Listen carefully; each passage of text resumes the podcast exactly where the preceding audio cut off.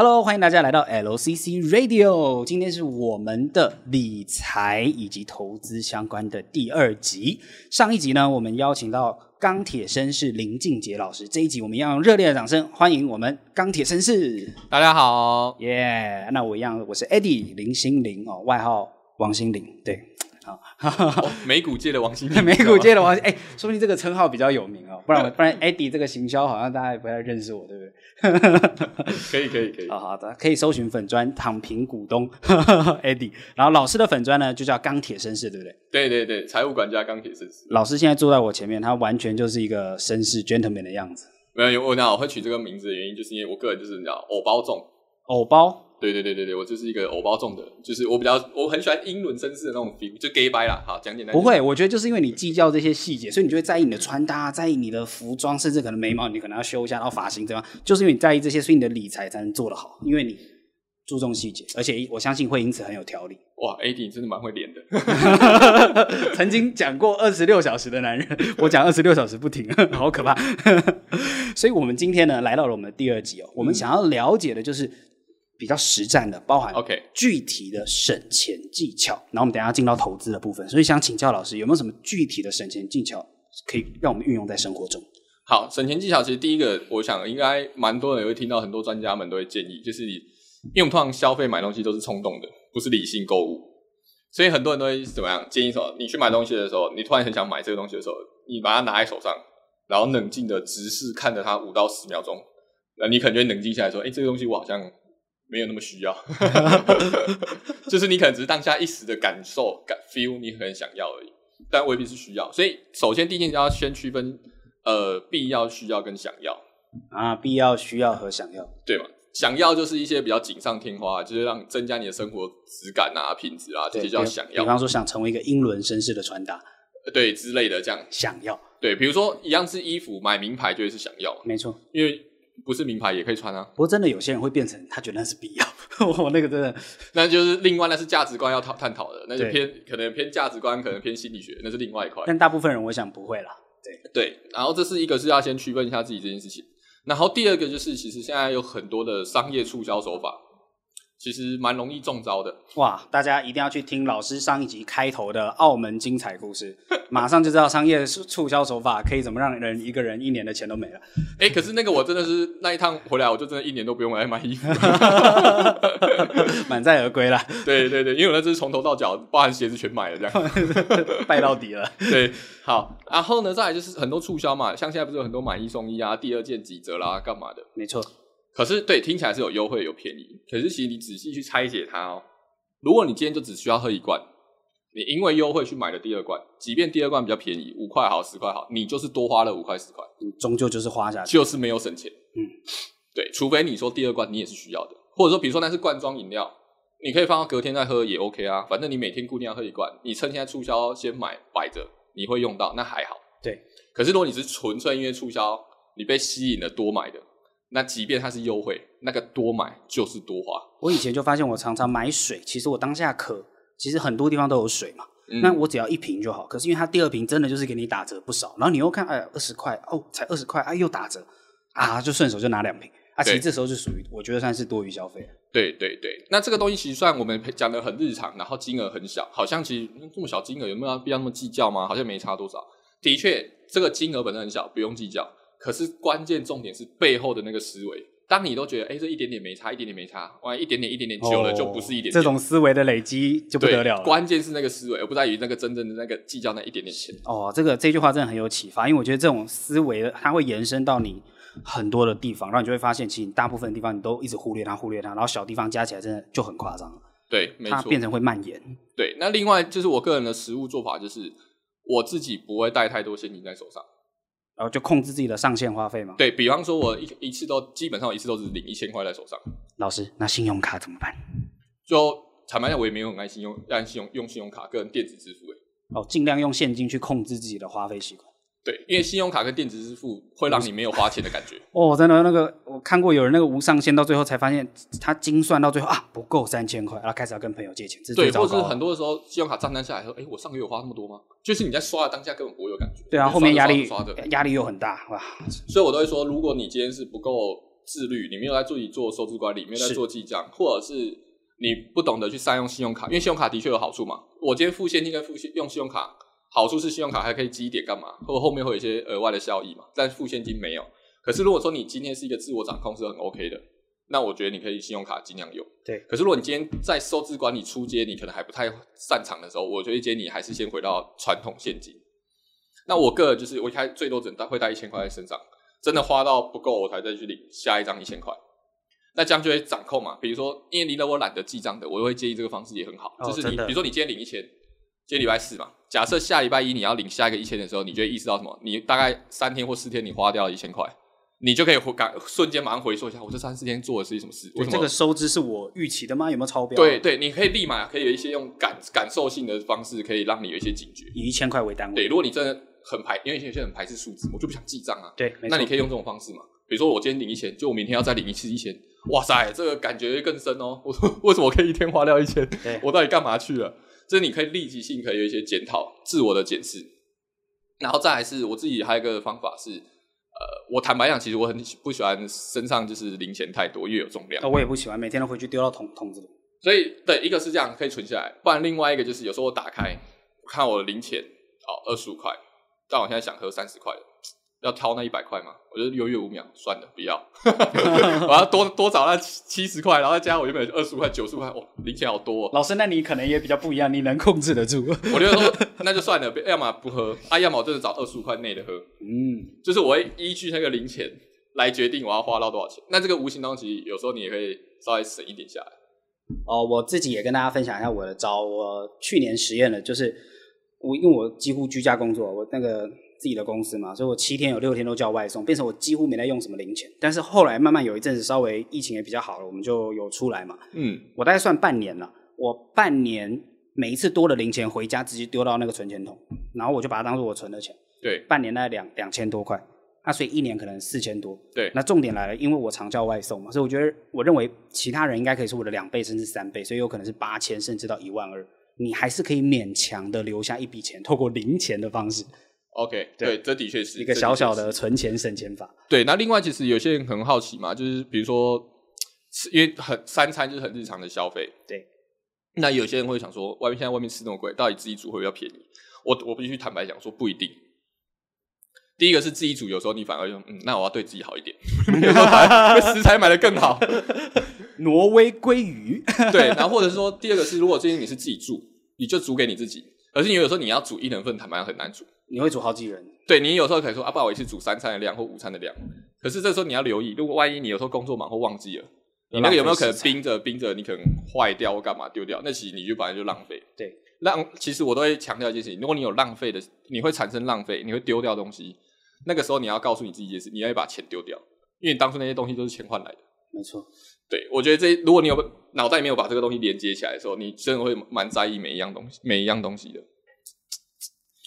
对呃，还有，比方说，我发现有些人买水果，他可能就会在那种市中，比方说他公司在市中心，然后他结束后要带一些晚餐跟水果回家，他就在市中心反射性的就买完，然后再搭捷运回去。可是他明明住郊区，那边的物价确实包含水果都有可能真的比较便宜，然后他其实可以回到家那附近再买，他只要有这个想法，每天可能还可以再省一点钱。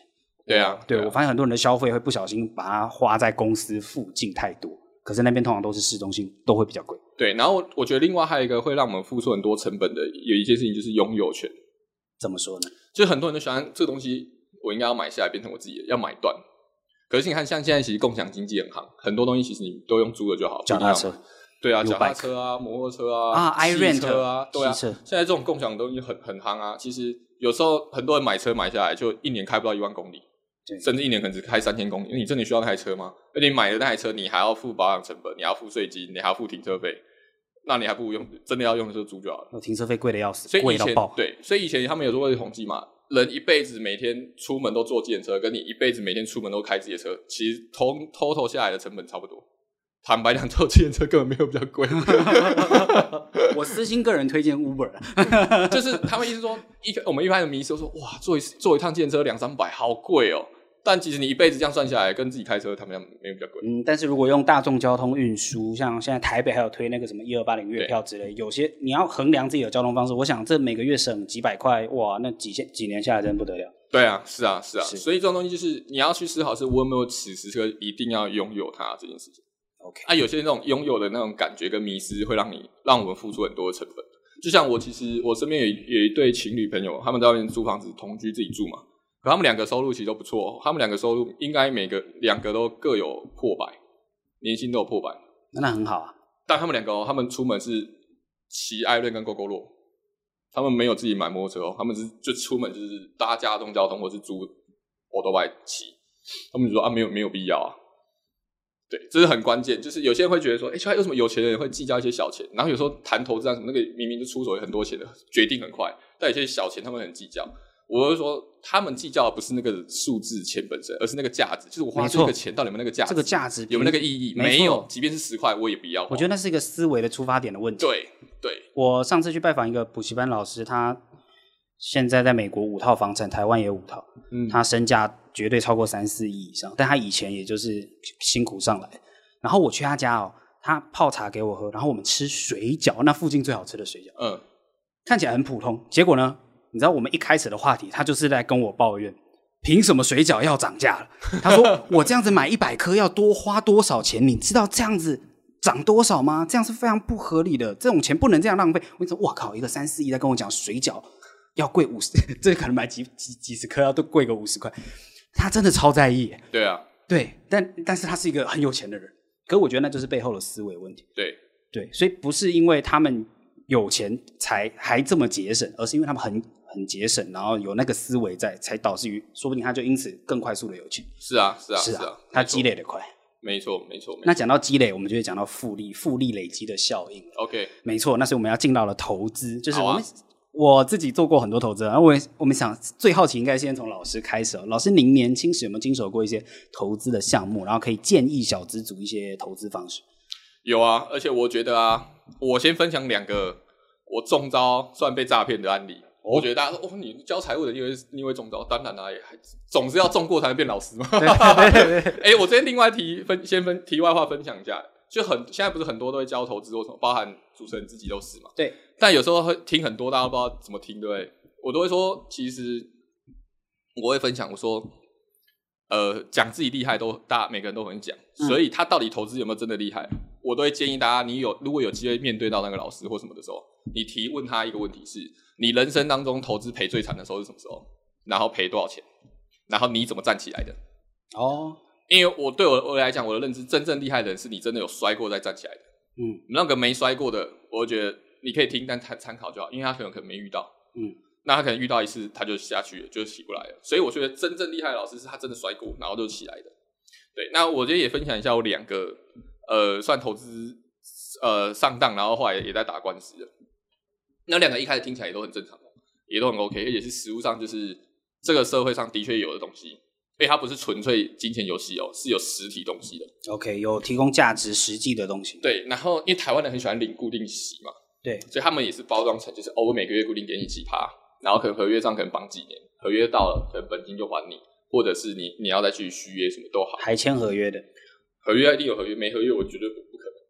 所以不要觉得，所以我这里也强调，不要觉得有合约一定没事。我等下我等下最想问的问题就是那。到最后，这两件事件的唯一漏洞在哪里？我们怎么去防范这样子的事件？对，先听故事。好，那这个时候呢？好，我会讲，其中有一个它背后的项目是碳权，因为现在不是讲永续环保 ESG 吗？所以现在不是在讲那些碳排啦，然后每个国家其实会有一些所谓的碳权这东西。对，就你有碳排放的标准嘛？那他们就把这个东西碳权包装成可以拿来买卖嘛？就是说，比如说我这个国家其实碳排不会用不到那么多，所以我有多出来的量，我可以把这个量量。卖给另外一个国家嘛，或卖给其他企业干嘛？那就是包装成一个碳权来卖，然后我们又把它再进一步包装成投资。这个对我来说是我，就像巴菲特讲，这是我能力圈外的事。就像晶片业我都不碰，那种探权的，我觉得我就算花时间理解，我一定也看不懂它一些门道，所以我反射性就是做比较简单的东西。对，我自己不会踏入。啊，因为那个时候想，哦，金额也不大，然后想，哎、嗯，这东西蛮新的，帮我来了解。然后听完评初步评估，也觉得，嗯，应该听起来还 OK 啊，帮我投投看，嗯。所以我也没有投很多，对，好啊。但后面当然前面一定都有领到钱嘛，都是这样，套路都是这样，前面一定会让你领到钱。还好我有没有因为领到钱加嘛？我那个刚提上一集我们提到五百万被诈骗，就是一开始都是几万几万，然后到时候十几二十万，最后一笔就是最大，对，你就完了。对，对没错。然后还好我没有加嘛，但后来就开始有状况了，就是说哎，因为国外怎么样啊？然后因为那东西是有到国外的，就找理由了。对，开始有找理由啦，然后是什么因为疫情又干嘛？因为这是前几年的事情而已，所以他开始 delay 或干嘛干嘛干嘛。但我们觉得那就不对劲啦，所以后来就走官司了。不过诈骗跟像这种，因为很多都包装成这样，就是变成有点像是投资失利、投资失败这一线之隔。对对对，他说不定他那个投资失败，他私下把钱在国外做转移或是干嘛。对啊，所以那那你打官司就只能打说，那你上面合约约定的是你你这个钱有没有实际去做那些投资，还是你拿去做别的运用？那这一段就是有诈欺的可能，所以你打官司只能打这个。OK，因为毕竟是没有人压着你签合约，然后没有压着你付钱的啊。你自己要投的，对，所以你打官司只能打这个，这种最讨厌，那就对他很会玩。所以后来，因为我因为我我自己有踩过雷嘛，所以后来我在评估项目的时候，我会评估更仔细。我后来发现有几个关键一定要评估的，第一个是金流，就他付款方式怎么付的。我这我今天如果要投资，我这笔钱会先汇到哪？那这个账户是个人账户还是公司户？然后他背后在做什么事情？他又会再把钱再转去哪？然后这些有没有足够透明跟清晰？如果我今天我要反向我客户、我投资人我要查的话，查不查得到？你愿不愿意给查？对，所以你一定要做这种反向的查查核。好，然后这是一个金流的目目金牛的这一块嘛，因为金牛正常的才正常。如果金牛今天它跑得有点奇怪，我就觉得那就是有猫腻，一定有问题。对，所以金牛我觉得是一定要查的。再来是它整个商业模式，因为它要 promise 一个趴数给你，因为通常都会包包装成每个月固定给你几趴。那变相就是一个保证给你的利润了嘛？那我就要看你的商业模式有没有办法赚到实际是你给我这个利润的可能三倍以上，我才会觉得稳啊。比如说你今天 promise 我一一个月给你一趴好了，一年有十二趴，可是你这个商业模式你赚下来顶多赚十五到十八趴，哇，你只剩三到五趴的阿收比空间呢？那我会觉得说，那你公司要赚什么？你怎么会愿意给这么多，然后你自己留那么少？我就觉得怪咯，你是不是要吸金？因为你吸金你要提供的诱因要够大嘛。对。可是，如果你今天你这个商业模式整体，我可能可以赚到两倍，不要说两倍啊，我可能可以赚五十趴，那我一年分你十二趴，我就蛮合理的啊。对，对嘛，我四分之一给你，我还要留四分之三呢。我即便今天如果这个有些什么状况，我还有一些足够的 R O B 跟周转空间嘛。今天有创业开公司的人知道，你那个周转金、周转对你一定要的啊。对，所以我我后来发现有两件事情要评估比较稳，就是金流的走向跟商业模式。那。啊、呃，像我之前在帮人家做这个相关的防范，因为很多人常常就问我，哎，这会不会是诈骗？要我帮他去防范，我就给了一堆有的没的技巧，其中这两个也会，但商业模式有时候还真的比较难看破。但金流以外，我自己额外还有想到，包含你要去查他的公司的立案，甚至直接去打电话去做相关的确认。是啊，而且有时候不是。比方说，之前有个诈骗，他就是那种伪装成某知名外商的什么主管，然后在脸书跟你聊很久，嗯嗯、哇，个人资料都建立好几年，看起来都很真。打去那公司就是没有这个人，啊、但是那个公司在美国，所以你真的必须打到美国，或是用 email 寄。你只要多一个这个步骤，哇，你那几百万就保护下来。对，因为国际项目就真的要再更谨慎，因为那个有时候你查就不好查，国内相对你还好查，国际先就要更小心。对对，所以其实除了刚刚我说金流跟商业模式必查以外，我同时我会说，好，你公司名字。是什么？我会上，比如说我们台湾公司网干嘛？我那边可以看到哦，一堆什么？我以前就看过一个虚拟货币平台，后面十几个什么诈欺案，那那个什么什么财务官司正在打，上面都记得清清楚楚。对，而且司法院，我们台湾司法系统也有一个那个那个叫什么？公开透明的平台，有一个公开透明平台，你可以上去查说现在这个人有没有身上有没有什么官司案子，然后现在执行的到什么程度，干嘛干嘛？公司的名字输入台，就老师讲的那个台湾关系名簿什么的也可以查到之类的。对，所以我会去查他公司，用通过他公司名字去查嘛。OK，你有统编有立案。再来我会拿你的负责人名字去查。第一个，你这个负责人有没有改过名？对，然后各种官司，因为玩这种资金游戏最容易会喜欢会改名字。对，好，有没有改过名？然后呢，你被过往有没有什么样的官司啊？但其实做生意出来创业做生意，难免会有遇到官司。对，所以我会看的是你那官司内容。如果你那个官司的项目是跟金金钱、跟投资、跟金融有关的，那我就会更小心了。没错，只要两三个看起来很负面的，我对啊。如果说你那些官司是其他一些呃。其他的跟金融跟钱无关 的，自己的离婚官司之类的，那我可能觉得那可能还好。对，那这个就是就要去查。那再来就是你玩的项目跟你的公司登记的资本额，我觉得 O 不 OK？因为有些人是你玩的项目厅很大，就你公司登记资本一百万两百万，我说你一百万两百万，你这样要玩，我就觉得很危险啊，因为它金流虽然说他很多人都说你登记资本其实也是一个名目登记来看看而已，不是那么准，但我还是会评估一下。嗯，对。那这样子关于小资族的部分，因为这是老师您个人经手过，然后遇过的一个案例。那以小资族，我们刚刚已经了解到关于整个像诈骗相关的防范。那如果是以赚钱的角度的投资呢？其实，如果是真的是小资族，然后你目前可能还是一个投资小白，你还没有太多的经验。对，那我真的觉得从最简单的开始，菜鸟救星老师的课，上完课没有工具哈，不是对上第一个，你财商财商这一块专业等等，你要去补充，这是没错。那工具，我觉得你就可以先从最简单的，比如说可能你可能就定期定额，你要买基金也好，你要买 ETF 也好，什么，就是从被动投资开始，你先熟悉一下金融市场是在怎么运作的。了解一下各个工具它基本的逻辑概念是什么，因为这样子比较不会人云亦云，然后变韭菜或干嘛的。对，对你先了解跟尝试，先让自己投入进入到金融市场、投资市场里面，对，让自己累积一点经验。我都会建议从这样开始会比较好，因为这样子，即便你如果真的赔钱干嘛，也比较没那么痛。那主持人，我个人呢，也就从我自己主观的角度，就我从十一岁开始投资到现在，也分享一点，我个人强烈建议。尽可能就是股票世界就只要专注于美股，呃，我可以讲出台股 VS 美股十一个不要的原因，跟十一个 对，我可以讲一个小时，太多原因了，包含像庄家的台股很容易被操纵，所以百分之九十的人大大概都要当韭菜，对，然后包含像是美股的所谓的内部人，美股的 CEO，比方说我之前抄底 Netflix 跟星巴克，现在都赚很多，那星巴克已经赚四十四 percent，就是因为他们的创办人 CEO 的买价在两天内就得公布在网站上，嗯。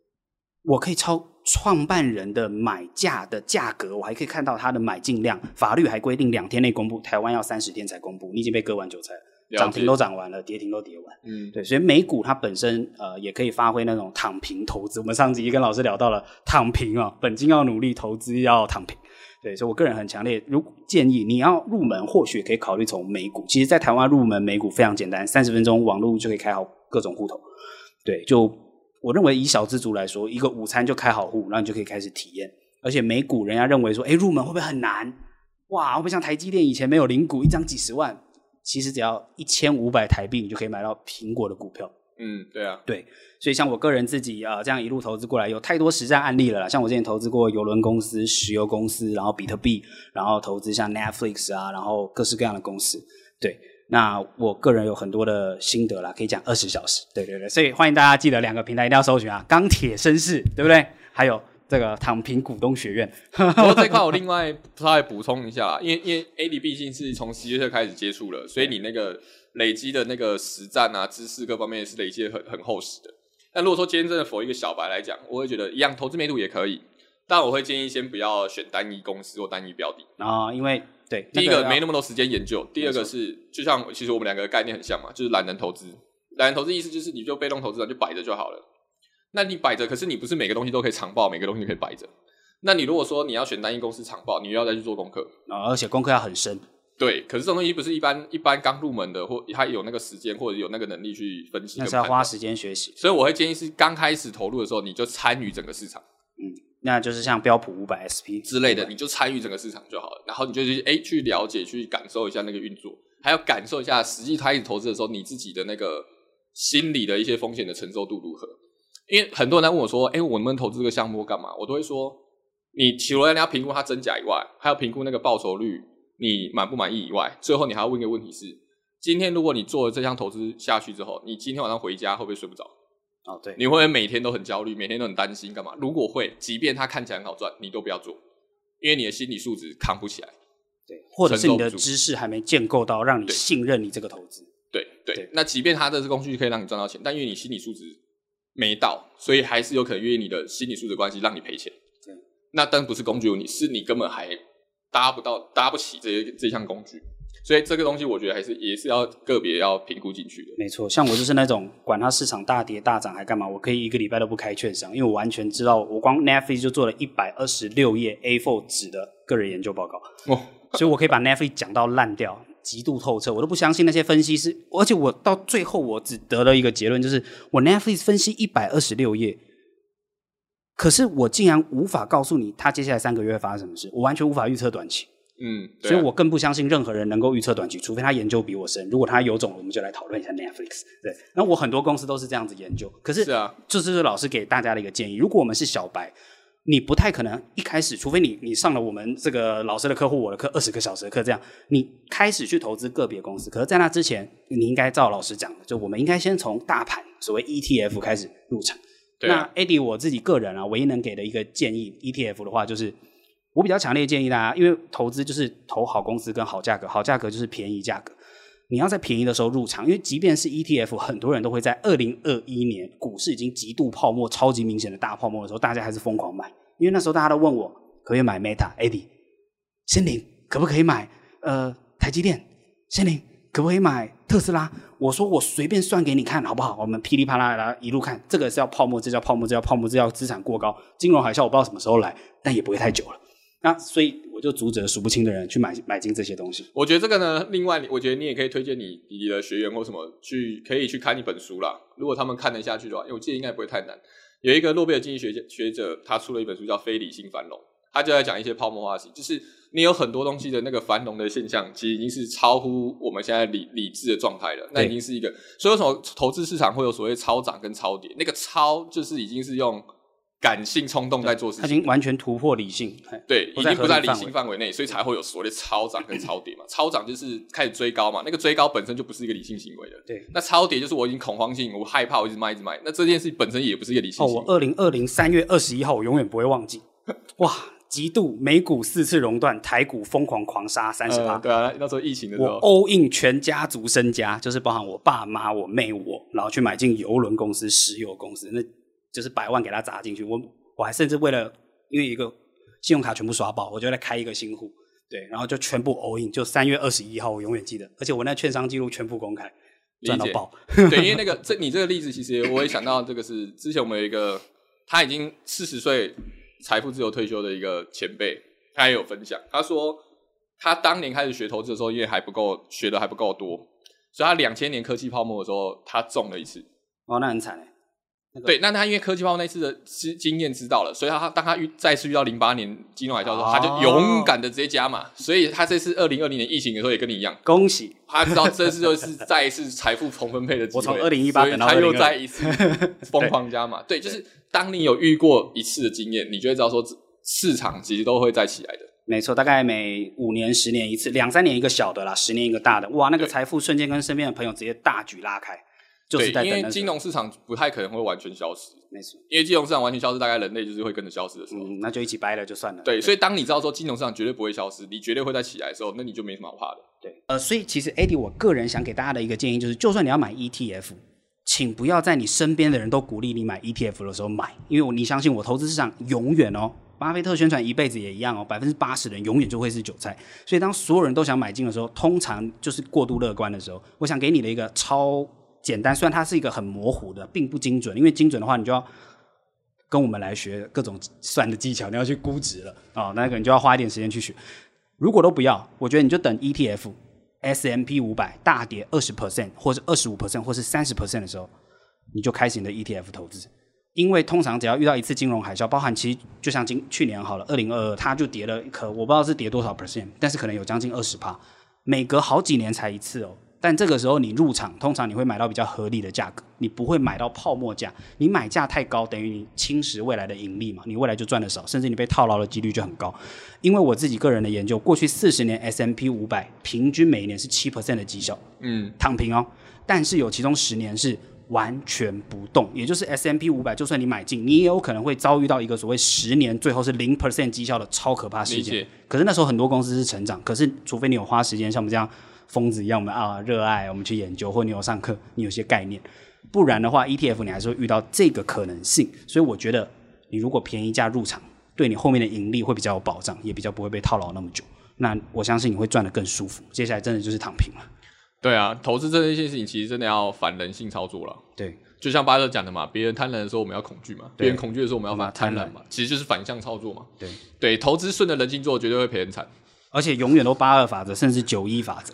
对，投资绝对要逆着人性操作。对，我那时候就是因为被我们那个券商，呃，绩效都是公开在 eToro 上。他说：“哎，我说我那个券商经理都岳阳打电话给我说，哎，Eddie 啊，您今年绩效很不错。我说，哎，我是不是一定我一定是前百分之十啦？有没有前百分之一？就是你们全券商，他们客户有两千万人啊。他说啊，这个平常不透露啦，但我可以跟您保证，您是我们券商最前面的万分之一。啊，绩效是万分之一，就多年累积下来。后从那句那句话是我记到现在一辈子最荣耀的一句话，比那个什么演讲都还。对，所以啊、呃，我是觉得说投资这条路上，就像老师建议的，我们在这个小资族的部分啊，我们应该先从大大的开始，对，对然后 ETF 开始啊。我个人能够补充的一个建议就是，或许你可以等它跌二十趴以上，甚至二十五、三十趴的时候，其实二零二二大概就发生过了，二零二零也发生过了。嘿，嗯，这个时候我觉得在价格上你买到的会是更划算的一些。整体的大盘啊，OK，好，那我们哇，太精彩了！我们从上一集聊到了很多关于这个呃理财方面的，包含像我们设定的目标啊、概念啊、紧急预备金、储蓄账户，还有我们的副业下班后要怎么经营，再到我们这一集包含省钱的具体技巧，然后老师分享的超级丰富，再到我们的投资案例的分享。哇，我想我们得到了很多的经验谈，我觉得这对我们人生的帮助会是非常实际的，所以建议大家甚至可以再多听一遍。同样的呢，我们的会员专区也已经上线喽，里面有丰富的电脑和设计干货知识内容，用点数还可以免费兑换名师课程学习，名师不用怀疑了，就在我们前面。钢铁绅士，好，好吧，没错，没错，大家记得去搜寻粉砖以及在菜鸟救星的课程，从零开始打造财务自由之路。好，当然大家想找 AD 我也可以，那个找连城就找得到我，好不好？然后或我的官方网站也有躺平股东学院。所以呢，各位同学，即日起只要点击我们影片下方链接注册成为会员，我们就会送一万点的会员点数，数量有限，送完为止哦，记得赶快去注册。那我们今天的。LCC Radio 就到这里要结束了，我们再一个热烈的掌声送给我们钢铁绅士，感谢大家的聆听，谢谢，谢谢各位荧幕前的绅士和淑女们啦，那我们这一集就到这里结束，我们下一集再见，拜拜。拜拜。